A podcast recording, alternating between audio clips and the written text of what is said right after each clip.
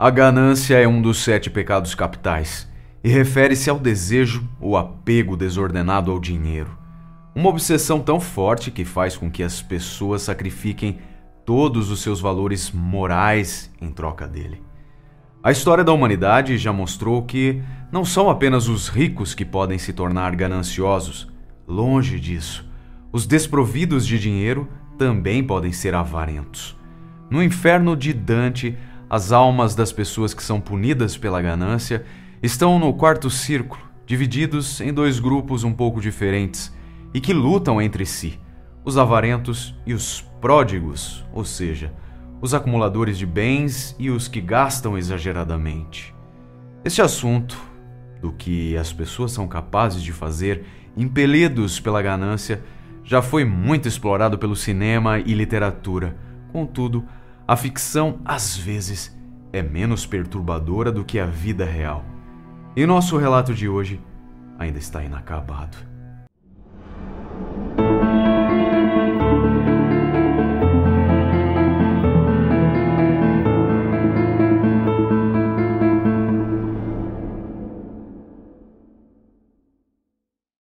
Paulo Sérgio de Freitas Miranda, um produtor rural de 57 anos, natural do estado do Paraná, mas vivendo com a esposa e a filha caçula em Naviraí, Mato Grosso do Sul, foi atacado em 23 de setembro de 2021 por dois atiradores.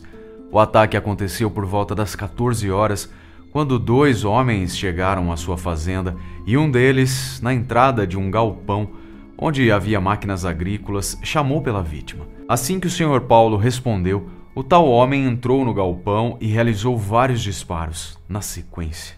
Às 14h10, o segundo atirador desceu do carro e se dirigiu até o fundo do galpão e desferiu outros tiros. Após isso, os dois bandidos entraram no carro e fugiram. A esposa da vítima, que estava presente, foi quem acionou o socorro. Então, após os policiais militares do Corpo de Bombeiros prestarem os primeiros socorros, eles o encaminharam para o hospital em Dourados, distante 138 quilômetros, onde infelizmente três dias depois, devido à gravidade dos vários tiros que recebeu, o Sr. Paulo Sérgio veio a óbito.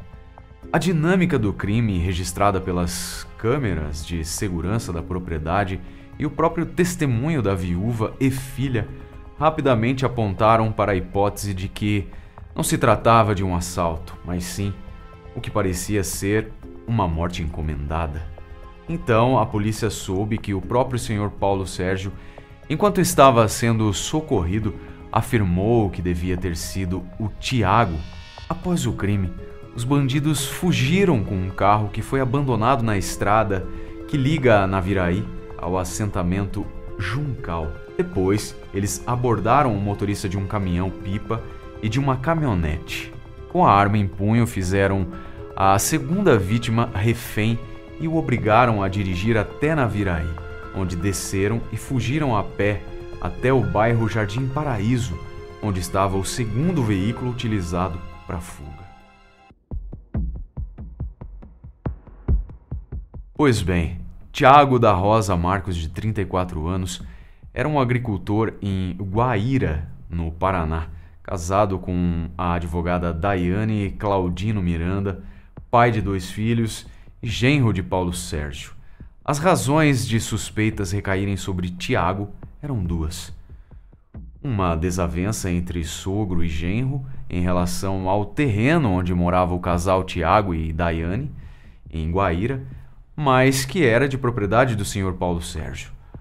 Uma acusação de abuso sexual infantil que pesava sobre Tiago esse fato, quando veio a ser do conhecimento do Sr. Paulo Sérgio, provocou uma ruptura na família.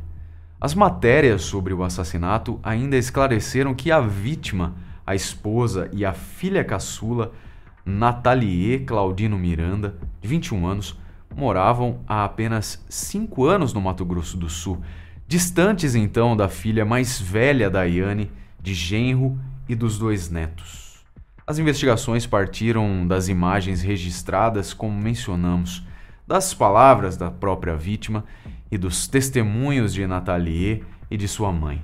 Logo, foi possível apurar que Tiago e Daiane passavam por uma situação financeira delicada e que eles desejavam que o Sr. Paulo Sérgio fizesse a partilha dos seus bens, ainda em vida, e a transferência legal do imóvel onde eles viviam, possibilitando assim que filha e genro vendessem parte das terras.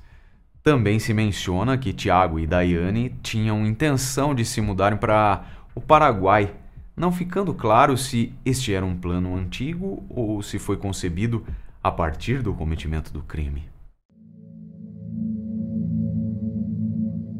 Sobre Daiane Claudino Miranda Marcos, de 29 anos, poucas informações foram divulgadas. Filha mais velha de Paulo Sérgio, advogada, mãe de duas crianças e casada com Tiago.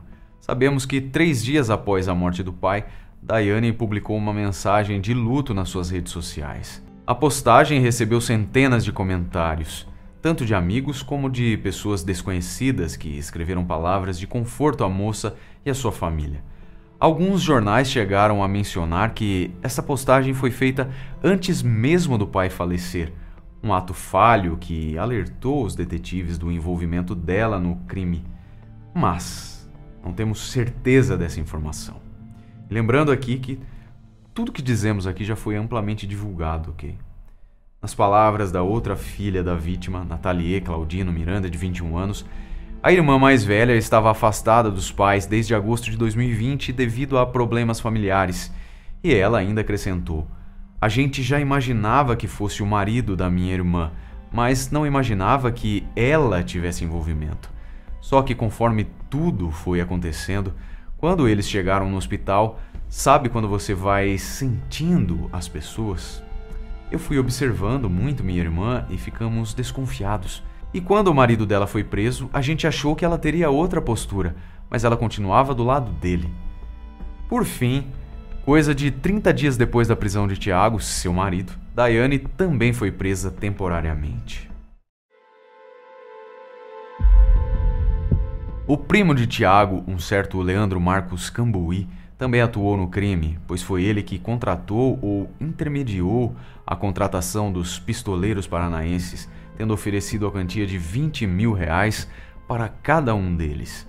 O trabalho era matar o Sr. Paulo Sérgio e a esposa no dia 21 de setembro. Nessa data, o piloto de fuga seria o próprio primo, e foi ele quem trouxe os criminosos até a cidade de Naviraí. Mas eles precisaram adiar a data do ataque e contratar um comparsa adicional, porque o veículo do primo acabou preso pela Polícia Rodoviária Federal na BR-163. Assim, ofereceram ao novo integrante, que possuía um Astra, a quantia de 5 mil reais para atuar como piloto de fuga. Então, ele deveria ficar esperando né, os atiradores no bairro Jardim Paraíso, em Naviraí. Consta também que, após deixar os criminosos no Mato Grosso, o tal primo retornou à cidade de Guaíra e pegou outro veículo, um Monza, que foi entregue aos bandidos e mais tarde filmado na propriedade da vítima.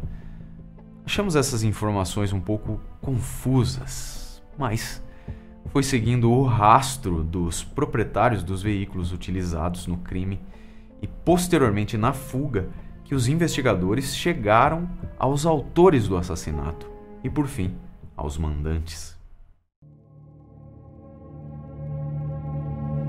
Para investigar a morte do produtor rural, a Polícia Civil montou uma operação chamada Indignos Eres este nome faz menção ao artigo do Código Civil Brasileiro que priva do direito de herança aqueles herdeiros que cometeram atos criminosos ou reprováveis contra o autor da herança. Ou seja, o herdeiro é considerado moralmente indigno e é impedido de receber os benefícios financeiros que de outra maneira caberiam a ele. Nesse trabalho investigativo estiveram envolvidos policiais de quatro municípios de dois estados, na Viraí, Eldorado, em Mundo Novo, no Mato Grosso do Sul, e Palotina, no Paraná. Pois lembrem-se que a vítima e os familiares são paranaenses. Vamos agora então aqui dar uma organizada nas ideias e colocar em ordem cronológica os fatos. Em 8 de outubro ocorreu a primeira fase dessa operação, quando foram cumpridos mandados de busca e apreensão domiciliar na cidade de Palotina, onde foi identificado o esconderijo dos dois pistoleiros. Em 20 de outubro, ocorreu a segunda fase da operação, com o cumprimento de dois mandados de busca e apreensão domiciliar em Guaíra, com a detenção do dono da oficina mecânica. Em 20 de outubro, mesma data, foram cumpridos dois mandados de prisão temporária em desfavor de Tiago e do piloto de fuga. Nessa altura das investigações, o primo de Tiago e os dois pistoleiros, que já haviam sido identificados, eram considerados foragidos da justiça. Em 14 de novembro, em situação e local ainda não esclarecidos, um dos pistoleiros foi preso.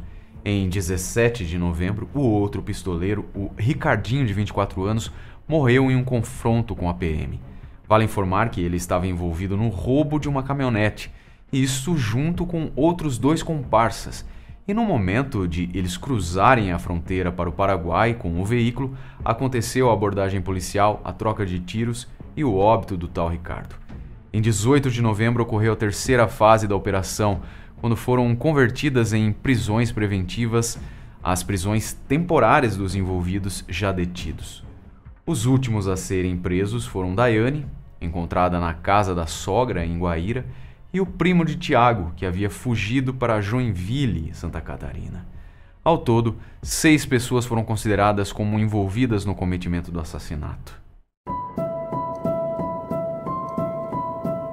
Consta no processo que transita na primeira vara criminal de Naviraí que o réu Tiago da Rosa Marcos é acusado de homicídio simples, permanece preso preventivamente e uma primeira audiência de instrução e julgamento está prevista ainda para 2022. Em relação a Daiane e Claudino Miranda Marcos, publicou-se que seu advogado de defesa entrou com um pedido para conversão da prisão preventiva dela em domiciliar, ainda que com tornozeleira, isso com base na Lei 13.257 de 2016. Essa lei que estabeleceu um marco legal para a primeira infância, de 0 a 6 anos, e prioriza o bem-estar das crianças, permite que, em certas situações, as mães de filhos nessa faixa etária aguardem o julgamento em prisão domiciliar, especialmente quando o marido e pai das crianças está detido, segundo comentou o advogado. Mas ainda não havia um posicionamento judicial sobre esse pedido até a data de elaboração desse roteiro. Certamente, havendo atualizações, iremos fixar aí nos comentários, combinado? Cerramos mais essa história lembrando que a ganância, enquanto pecado capital abordado pela doutrina de São Tomás de Aquino, é considerada como um pecado grave que dá ensejo ao cometimento de vários outros, até mesmo ao homicídio de um pai, pelas mãos de sua filha. Um relato sombrio e deprimente dos desejos humanos. E refletimos também sobre a vergonhosa herança que Tiago e Daiane deixaram antecipadamente para os seus próprios filhos. Muito obrigado por sua companhia. Até o próximo episódio.